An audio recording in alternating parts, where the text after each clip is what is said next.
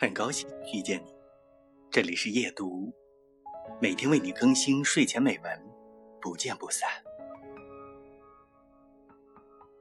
懂得控制情绪，表现得更加得体和有礼，这似乎是每个人跨过成年大门的自学科目。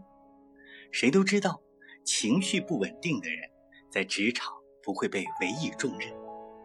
充满魅力的人，也往往是可以操纵自己情绪的人。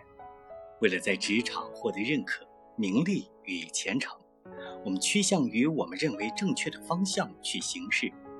情绪那张六月的脸，被深深地藏在身体里。坚强的人懂得疏散内心的阴云，但也有很多人的情绪之脸已经泪流满面。他们不自知，或者。即使感觉痛苦，却无所适从，也努力地维持表面的健康平和。